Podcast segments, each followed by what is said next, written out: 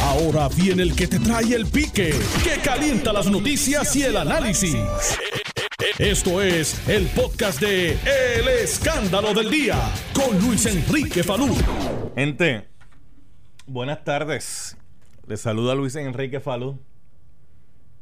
Con esta situación de este doctor panameño que estuvo aquí en Puerto Rico y que es el caso reportado como positivo en Panamá.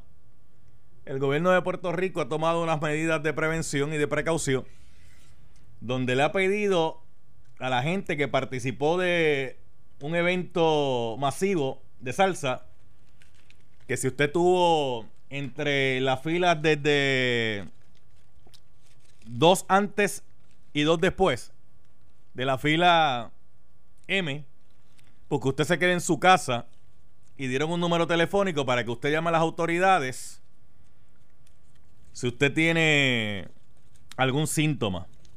Mire, usted, si estuvo allí, llame a las autoridades y en lo posible quédese en su casa, no solamente los que estaban en esas filas que dijo el gobierno, sino básicamente todos los que participaron del evento, que son casi 25 mil personas. Y usted dirá, ah, pero ¿y por qué? Número uno, porque la persona, este doctor, no estuvo estático sentado las cuatro o cinco horas que duró el evento en la silla y no se movió. Él se tuvo que haber movido, él tuvo que haber saludado gente.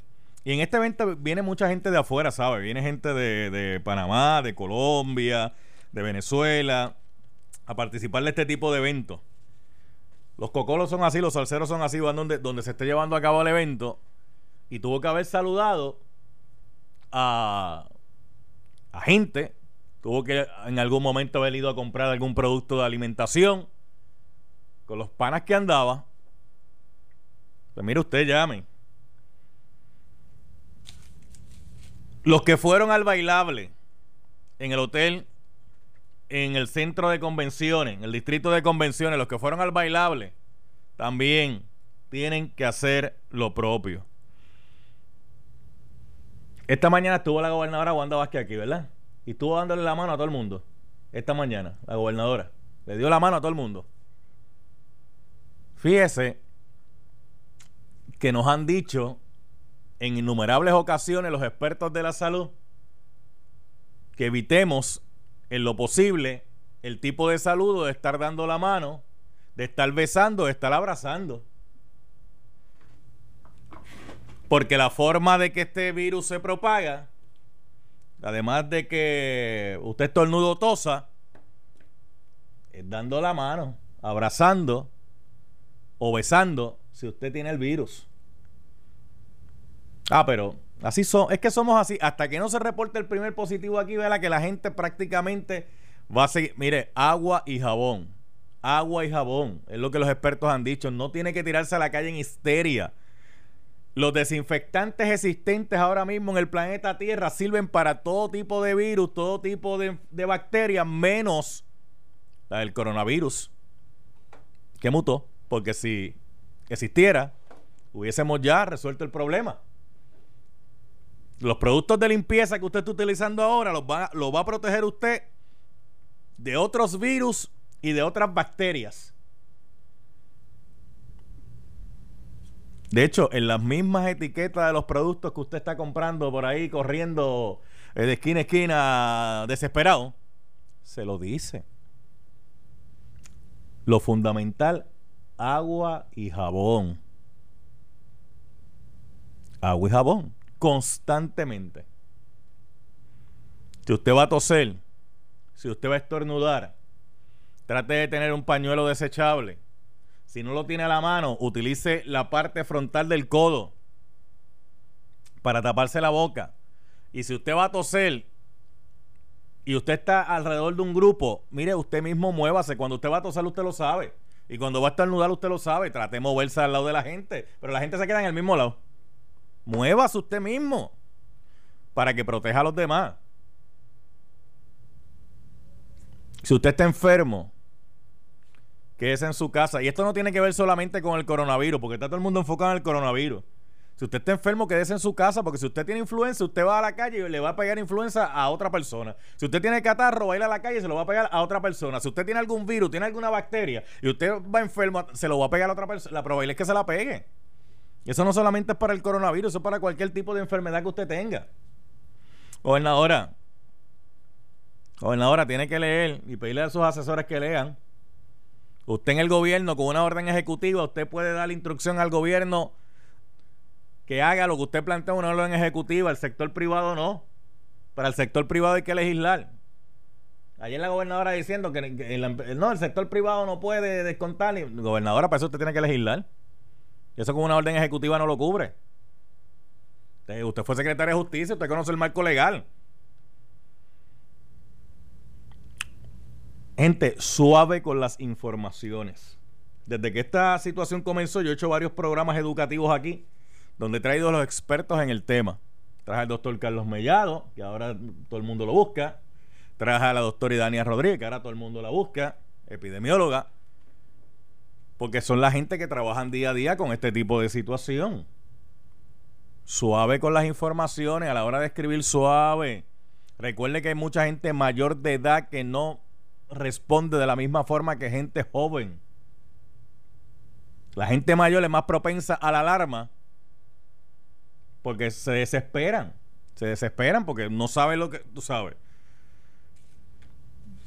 Hay que atender la situación, pero dentro del marco serio y dentro del marco de llevar la información sin alarmar a la gente. Cuando la gente usted ve que se empieza a tirar a la calle, de la forma que se está tirando, a las tiendas ahora, usted sabe, eh, a las tiendas ahora, ¿Qué están buscando en las tiendas? Dígame qué. ¿Qué están buscando ahora mismo? ¿Qué tú crees que puedas encontrar una tienda ahora mismo que bregue contra el coronavirus? ¿Qué cosa? Pero si es que eso no funciona para eso. Si esa fuera la solución, ya hubiésemos resuelto el problema. Fíjate que hasta perdemos a veces hasta la lógica. Hasta la lógica. Doctor Alfonso Martínez Taboja, saludos, psicólogo. ¿cómo saludos, saludos a ti y a tu audiencia. Perdemos hasta la lógica, doctor, cuando, cuando, tenemos miedo. Y yo cuando lo llamé a usted, le dije que quería hablar con usted del miedo al miedo. Porque no se debe tener miedo para tener miedo, porque el miedo no siempre es negativo. El miedo, si uno lo sabe canalizar y lo sabe utilizar, puede ser beneficioso, ¿verdad? claro, para protegernos. Claro, para protegernos, efectivamente. Pero el miedo irracional, en vez de ayudarnos a protegernos, nos puede desayudar cuando se convierte en un miedo irracional. Sí, nos, nos paraliza y crea alarmas innecesarias. Ahora mismo se le ha planteado a la gente que contra este virus no hay una vacuna, eh, no hay nada que evite la propagación, eh, no hay nada que nos haga inmune, que lo que hay que hacer es seguir unas instrucciones básicas de higiene, lavarnos las manos con agua y jabón, si vamos a toser, taparnos la boca, taparnos la nariz, eh, si no tenemos un pañuelo desechable, utilizar la parte frontal del codo. Si estamos dentro de un grupo y vamos a toser o vamos a estornudar y lo sabemos, movernos nosotros mismos bastante distante de ese grupo, ¿verdad? Para evitar este un contagio y no solamente del coronavirus, de cualquier tipo de virus que uno pueda tener o bacteria. Sí. Mira, el mejor antídoto contra el miedo es estar informado. Porque la desinformación puede ser mucho peor que el mismo virus. Sí. De hecho, de hecho las redes sociales, las redes sociales Facebook, Twitter, Google han tomado una determinación ellos mismos junto a la Organización de la Salud Mundial para comenzar a eliminar toda la información eh, falsa sobre, sobre eh, este tipo de virus porque pues usted sabe, doctor, que hay gente que piensa a veces que si hago un chiste, pues soy gracioso y como soy gracioso, pues la estamos pasando bien y no se dan cuenta que con eso pueden desinformar a la gente y provocar un problema mayor eh, al mismo problema. Y que en situaciones así, mucha gente que no tiene ningún peritaje da opiniones categóricas, ah. si supieran, y lo que hacen es desinformar eh, a la gente y que la dan a falsa. Por eso, mira, por ejemplo, en situaciones así, lo mejor es estar informado con buenas fuentes científicas y creíbles. Y por ejemplo, yo consulto mucho la, la, la, página de la Organización Mundial de la Salud, porque esa página ahora mismo es la, la, la página idónea para tú estar al tanto con información certera, que no es alarmante. y, y tú puedes entrar ahí, lo hay en español, lo hay en inglés. Eh, así que es un, un, buen medio para tú tomar buenas decisiones. Como decía, evitar la información sensacionalista y especialmente las redes sociales, donde la gente se pone salvaje y muchas veces empieza a especular de una manera que no tiene restricción ninguna. Otro, otra recomendación que puede dar un que, psicólogo. Que déjeme decirle algo, eh, doctor, le disculpe que le interrumpa, Alfonso Martínez Taboa. Ahí es donde estriba la diferencia entre un medio serio, un medio oficial, a lo que pasa en las redes sociales. Si los medios serios oficiales comienzan a comportarse como lo que pasa en las redes sociales, eh, ahí, es donde vamos a estar mal. Llevar la información pero de una manera eh, seria, responsable, sin sensacionalismo, sin alarmismo. Porque eso es lo que, nos, eso es lo que nos diferencia. Sí, si tú entras, por ejemplo, a la Organización Mundial de la Salud, todo lo que se plantea allí pasa por un sedazo de los expertos. Pero en las redes sociales ese sedazo no existe. O sea, tú puedes decir lo que, lo que a ti te dé la gana, lo que tú quieras, y allí nadie te va a decir eso está mal, o eso no es así. Esa es una diferencia fundamental, ¿verdad? Otra, otra recomendación es tener mucho cuidado con una sobreexposición a la información. Sí hay mucha información que dice que si uno se pone a leer de tragedia, de terremoto y de miseria, la gente se empieza a afectar anímicamente. Se pueden deprimir, se pueden poner ansiosos. Así que es bueno estar informado, pero tampoco estar, ¿verdad? Gran parte del día estar oyendo y oyendo, viendo cosas, porque eso te afecta los, los estados de ánimo. Otra cosa también que nosotros los psicólogos estamos recomendando. Y, y, disculpe, doctor, eso, eso, que usted plantea es bien importante. Eh, de hecho, cuando ocurrió el ataque terrorista de las Torres Gemelas, sí. Eh, hubo mucha gente que se desconectó de los medios y comenzó a buscar otro tipo de información, no tanto porque no quisieran estar informados, sino como válvula de escape, porque si están todo el tiempo bombardeándome con esto, el daño emocional que me hace posiblemente es mucho más grande que incluso que me dé el mismo virus. Exactamente. Sí, hay estudios donde cogieron cuando hubo el, ataque. Sí, por eso se lo traigo. Estados Unidos, ciudades eh, o gente que oyó noticias, pero por una hora al día. Y compararon gente que se pasó 5, 6, 7 horas oyendo noticias. Y un año después, cuando los localizaron, la gente que había oído noticias una hora o menos, estaban mucho mejor emocionalmente que los que se habían este, saturado con las noticias adversas. Así que hay que tener mucho cuidado con eso. Y otra cosa importante también es tratar de normalizar lo que está pasando. O sea, es natural que uno tenga incertidumbre que uno esté un poco ansioso, ¿verdad? Y uno esté un poquito hipervigilante. Eso es completamente normal ante esta situación. Esto no son patologías ni son cosas anormales. Ahora, cuando ya la cosa, la preocupación es excesiva, no puedo dormir, no puedo comer, me paso pensando y jugueando todo el día en eso, pues eso ya no es normal. Y entonces ahí es donde uno puede necesitar una consejería, eh, o buscar una información más precisa. Y también yo pienso que las familias deben de reunirse, ¿verdad? Los adolescentes, los hijos, los papás, y especialmente con la responsabilidad de los papás de buscar información certera, científica al día y poder hablar a sus hijos y a sus hijas sobre los miedos que tienen, las cosas que oyen en la escuela, en las redes sociales que a ellos les encanta y decirles, mira, eso no es así esto es lo que está pasando, una, una información sensata y precisa que muchas veces es el mejor antídoto, como te decía, contra el miedo. Eh, así que sí, se pueden hacer muchas cosas para tratar de uno tener cierto equilibrio en un momento como este.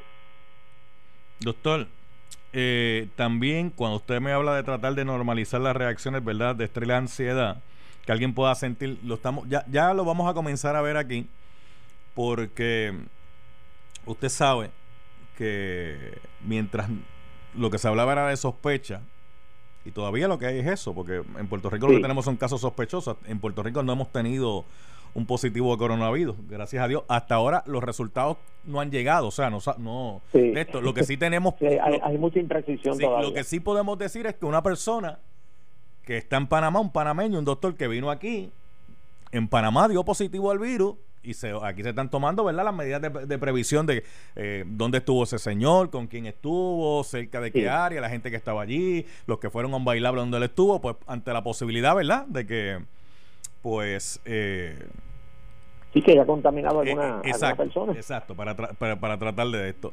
Pero seguimos igual, doctor, porque nos han dicho, evita el saludo de mano, evita el saludo de abrazo, evita el saludo besando Lo hemos seguido. Que tenemos, tenemos que alterar la manera en que nos socializamos y los puertorriqueños y los latinos en general eh, tenemos una tendencia al contacto físico, contrario a otros países donde la gente se saluda de lejito. Aquí nos abrazamos y nos besamos mucho, ¿verdad? Ayer yo estaba en Plaza Las Américas, por ejemplo, en una tienda, que no voy a decir, mm. y se encontraron tres empleados. ¿Y qué hicieron? Se besaron y se tocaron y esto. Y yo les dije a los empleados, como en dos semanas no van a hacer eso, ¿ok? Porque vamos a tener que alterar la interacción social que tenemos. Sí. Si queremos realmente este, estar seguros y combatir esto. Mire, aquí todo el mundo se ha enfocado en los cruceros, ¿verdad? Con la situación del crucero que hubo. Yo le decía, ve, chequé en el aeropuerto Chequé en el aeropuerto. Oye, el panameño entró y salió por el aeropuerto. No entró, no entró el crucero, entró y salió por el aeropuerto. Les estaba diciendo a la gente, este, mire, si usted está enfermo, evite ir a la farmacia, porque todo el mundo se ha enfocado en los hospitales. Todo el mundo se ha enfocado en, las, clínicas, ¿verdad? Eh, de estas 330 y las HIPA, exacto.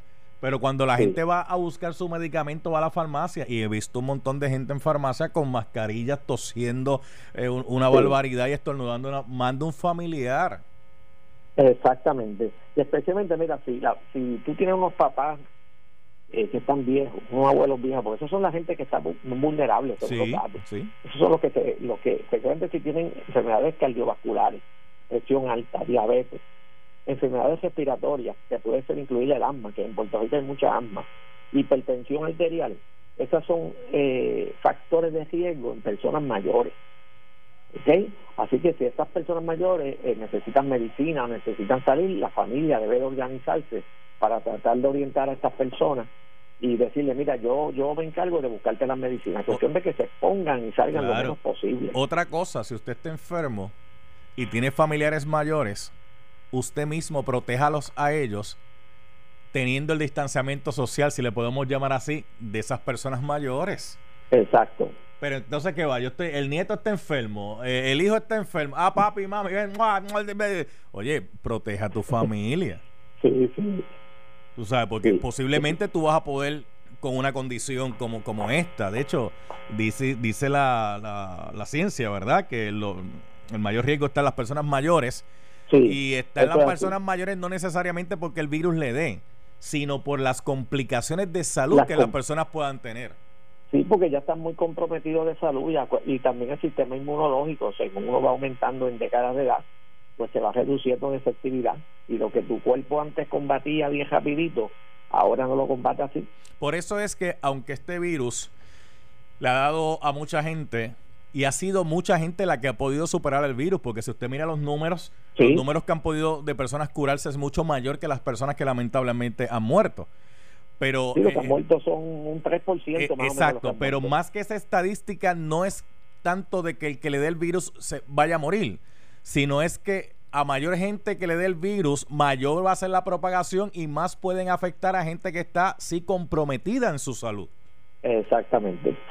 Y ese es el reto que tienen las sociedades, todas, de tratar de contener esto lo más lo más posible y si y si pasa mitigarlo lo más efectivo posible y mitigarlo es detención, detección temprana y obviamente un tratamiento médico agresivo. Y usted sabe que, que en muchos países del mundo todavía la medicina está en unos niveles primitivos. Sí. Eh, así que eh, las ventajas quizás van a estar en Europa y en ciertos países industrializados que la medicina está mucho más avanzada en términos de diagnóstico y tratamiento y posiblemente va a haber menos muerte en esos lugares en, lugares donde hay mucha pobreza, eh, etcétera. Obviamente, esto crea ansiedad y es normal que crea ansiedad en la gente porque es, porque es algo desconocido. Sí. Pero cómo yo trabajo con esa ansiedad, cómo yo trabajo, eh, ¿verdad? Con, con ese estrés para evitar que el estrés o esa ansiedad me controle a mí. Bueno, lo primero yo diría que es, como te dije, estar informado. Porque cuando tú te informas, tú te das cuenta que la inmensa mayoría de la gente que le da el COVID-19 lo supera. Por ejemplo, personas que tienen 49 años o menos, eh, la inmensa mayoría lo supera. Eh, y mientras vas bajando de edad, eh, lo que te va a dar quizás es una fiebre, a veces los síntomas son bien leves. Así que no hay que preocuparse muchísimo. También, pues obviamente, hay gente que le gusta hacer ejercicio, hay gente que le gusta hacer ejercicio de relajación, la lectura, hay gente que le gusta orar, hay gente que busca pasatiempo, hay que tratar de sacar la mente, ¿verdad? De, de, de de cierta manera, de estar pensando y pensando y pensando en esa cosa, porque si lo hacemos vamos a empezar a jumiar, jumiar quiere decir que uno se queda como pegado pensando lo mismo y lo mismo, y eso va deteriorando nuestra salud mental. Doctor Alfonso Martínez Taboa. Obviamente, estas personas que el gobierno le ha pedido que se aíslen, que estén en cuarentena, y, no tanto cuarentena, pues son, son, le han dicho que estén 14 días fuera, ¿verdad? Este, pero el término que normalmente la gente conoce es la cuarentena. Eh, esas personas también, ¿cómo se trabaja con ellos? Porque, digo, tampoco es fácil yo, yo aislarme eh, por un periodo de tiempo, ¿verdad? Sin, sin tener actividad, sin hacer nada. De hecho, en los Estados Unidos hubo un caso donde la persona lo pusieron en cuarentena en su casa y a los tres días, ¿sabe lo que él hizo, verdad? Se fue por un party a bailar. Porque, porque estaba este, se cansó del, aislamiento el mismo. Y lo que hizo fue propagó el virus. Sí, sí. Y, uno se teme que mucha gente eh, minimiza esto. Quizás no le ha dado muy fuerte, quizás lo que ha dado un poco de fiebre, un poco este de malestar. Y dice, ah, pero esto no es nada. Y, y puede ser que entonces violente la, la cuarentena y vaya a sitio. Y tú sabes que hay mucha, mucha gente irresponsable eh, poco considerada con los demás. Así que eso se puede ventilar, que, que va a pasar definitivamente. Bueno, mire, mire el caso del mismo doctor panameño. Él ya sentía síntomas, él se sentía enfermo. Él pero como eran síntomas, ¿verdad?, de una enfermedad que no lo tumbaron, no, no, no fue como la influenza, que te tumba y no te puedes levantar. Él dijo, bueno, yo lo que tengo es fiebre, me siento mal, pero contra, ya yo hice estos planes con los panas, ya yo vine desde allá para acá, este, digo, yo voy a ir allí, si me pongo malo, pues entonces resuelvo, que fue, lo que, que, fue lo que pasó, fue a la actividad y estando en la actividad fue que se puso malo y, ahí fue que se fue. Pero, pero ya en ese periodo de tiempo tuvo contacto, sabrá Dios con quién. Sí. Y el problema también fundamental de esto, si tú ves las gráficas que ha sacado la Organización Mundial de la Salud, es que en una pirámide, en un dibujito de una pirámide, la mayoría de los casos del COVID-19 son lo que ellos llaman mild, o sea, bien leves y la gente quizá lo que nota es un pequeño malestar, pero no es una cosa que sean síntomas notables. Y como es tan leve, tú sigues saliendo, porque lo que sientes es un malestar este como casi inocuo, inofensivo, pero lo tienes. Es el que lo siente. Y lo puedes contaminar. Sí, ese es el que lo siente, porque puede haber alguien que lo tenga y ni se entere nunca que lo tuvo. pues básicamente nada. Y, y, y entonces ese es el que lo está regando por ahí. Exactamente. Y a lo mejor él no tuvo, a lo mejor él no tuvo síntomas, a, lo mejor él no tuvo ninguna, ¿verdad? Este situación, pero entonces se lo pegó a otro y el otro sí fue el que tuvo la, la, situación. Por eso es que entonces ayer la Organización Mundial de la Salud decidió llamar esto pandemia, ¿verdad? Que una pandemia quiere decir que ya sabemos que no lo vamos a poder controlar de una manera rápida y efectiva y entonces se convierte más en identificación y mitigación la mitigación quiere decir, pues, esto va a seguir pasando, se va a seguir regando, vamos a tratar de que menos gente muera con información y con tratamientos eh, agresivos inmediatos. Y en, en esa fase que van a entrar ahora. Mire, y por favor, gente, por favor, por favor, por favor. Yo sé que a la gente le gusta los likes porque eso también tiene que ver con las emociones, ¿verdad, doctor? Este, algún día podríamos hacer un, traerlo aquí al programa y hacer un análisis, porque la gente se pone a escribir cosas en las redes. Pues la gente está buscando varias cosas, están buscando los famosos likes, están buscando que los validen, están buscando trabajar a veces sus problemas, eh, sus vacíos están tratando de trabajarlos por ahí y piensan que con un corazoncito que alguien le ponga online es que, wow, me la estoy comiendo, tú sabes.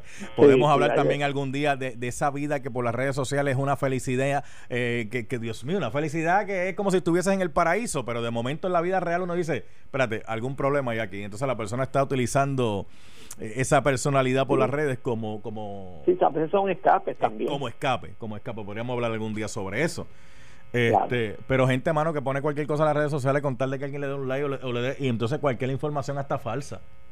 Exactamente. Ese es el problema. Y hay científicos sociales que han estudiado eso, la De que hay mucha gente que no tiene como ese sentido crítico de determinar una pregunta que uno hace, ok, eso que yo estoy dando like, ¿de dónde salió? Y muchas veces cuando tú investigas, está saliendo de revistas populares, este anécdotas, no son de revistas que tienen buena reputación ni nada de eso. Así que hay que ser bien, bien cauteloso y bien sensato con, con lo que uno está leyendo, porque mucha información que sale en las redes sociales es engañosa. Bueno, doctor Alfonso Martínez estaba gracias un ratito por estar con nosotros, doctor. Claro que sí, gracias, salud. Estás escuchando el podcast de Noti1, el escándalo del día, con Luis Enrique Falú. Yo le pregunto a Nelson, ¿cuánto me queda a mí ese día? Yo le digo, no, si me quedan 10, pasas el... Ah, 12 fue que me dijiste. entonces pasaba más todavía. Yo le dije, checate bien. Este, ¿dónde, ¿Dónde tú cogiste esa suma? ¿Dónde tú cogiste esa suma? En Ponce. En Ponce. Oye, la Universidad del Sagrado Corazón le ha dicho a los estudiantes que suspende las clases presenciales, que van a hacer ahora a través de internet.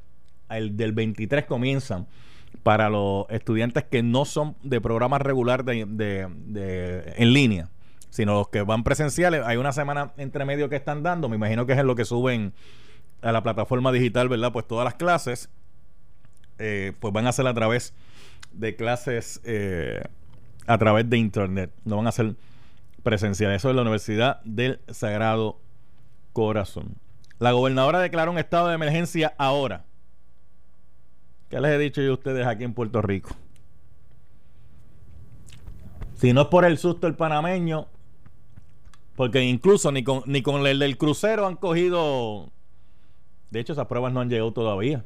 Y usted recordará que el secretario salió en la conferencia, no, porque hemos pedido al CDC que tenga prioridad con nosotros, que entre 24 a 48 horas, porque como aquí en el territorio no ha habido ningún caso, pues ellos le dan prioridad. ¿Y las pruebas? ¿Dónde están? ¿Verdad que yo le dije que se tardaban entre 5 y 10 días? ¿Verdad que se los dije aquí? Pues mira, se va a cumplir el periodo que le dije de 5 y 10 días, porque ese es el periodo que el CDC utiliza para hacer estas pruebas. En esta declaración de emergencia que hace la gobernadora, pues va a activar la Guardia Nacional a raíz de la situación del coronavirus. Informó que no han recibido ninguno de los resultados de las pruebas realizadas a los cinco pacientes con síntomas sospechosos. La gobernadora pues dice que mm, por recomendación del CDC eh, firmó una orden ejecutiva para que todas las personas que acudieron al Festival Salcero, que estuvieron en la fila VIP frente a la tarima y sentadas en la línea de la K a la O del Estadio Irán Bison, tengan que permanecer bajo distanciamiento por 14 días. 14 días fue que yo le di de vacaciones a la, directora de turismo, ¿verdad, este Nelson? Que yo dije aquí en el programa a la directora de turismo que cogiera 14 días de vacaciones. Porque no hay que esperar, gente. No hay que esperar que se lo digan. Si usted estuvo en un lugar donde hay una sospecha, aunque todavía no estén los resultados, pero hubo una sospecha, usted mismo tiene que tomar las previsiones. Usted mismo. Esto no solamente va a depender del gobierno, va a depender también de la madurez de uno. Mira, Pedro, ven acá un segundo. Esto lo podemos discutir el martes. Esto lo podemos discutir el martes. Este. ¿Qué vamos a discutir? Ah, que la gobernadora, si, va a toser, te va. la gobernadora declaró estado de emergencia por el coronavirus. Pero bendito sea Dios si la gobernadora espera que Ronda y Santis hable para ella hablar aquí. Bueno, de hecho, ayer le esperaron Ayer, lo hicieron con toda la lógica del mundo. Claro, para que después la gente viera lo que iba a decir el presidente Donald Trump. Y no, y para que así yo me voy y no me hacen preguntas. Porque yo empate, empaté la conferencia mía con la de Trump. Ah, mira, me tengo que ir porque el presidente va a hablar y vámonos. ¿Sabes cuál es el problema? Mm. Por lo menos yo que monitoreo porque tengo la cajita maravillosa, puedo saber qué es lo que están hablando. ¿Tú tienes la cajita maravillosa? Claro. Yo la tengo conectada allí, pero. Entonces yo veo cuando Ron DeSantis habla entonces, después quieren aquí hablar. Es una, señores, es una copia. Si usted eh, eh, ve y escucha el mensaje de Ron DeSantis ayer, se va a dar cuenta que es el mismo que dio Wanda Vázquez aquí Mira, y déjame decirte algo. El gobierno de Puerto Rico por fin logró conseguirle a una persona un buen comunicador. Tú sabes quién es, ¿verdad? No. Eh, se llama, te voy a decir el nombre, es el secretario.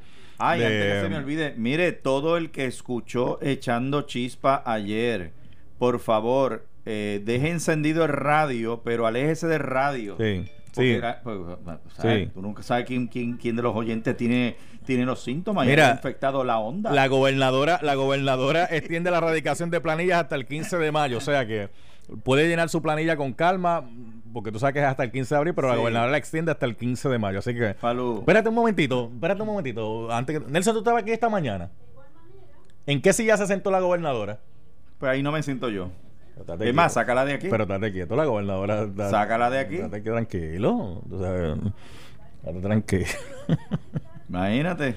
Mire, estas medidas había que tomarlas desde el día uno. Venga, ella saludó, abrazó a todo el mundo con ese mismo pelo. ¿O tenía una redecilla? No, no. Bueno, ese es el problema. de un mira, pelo ahí. Mira, yo me voy, dejo a Pedro Juan. Aquí, sí, me voy, me voy. Nelson, llévatelo. Gracias, gente. Esto fue el podcast de Noti 1630. El escándalo del día con Luis Enrique Falú. Dale play a tu podcast favorito a través de Apple Podcasts, Spotify, Google Podcasts, Stitcher y notiuno.com.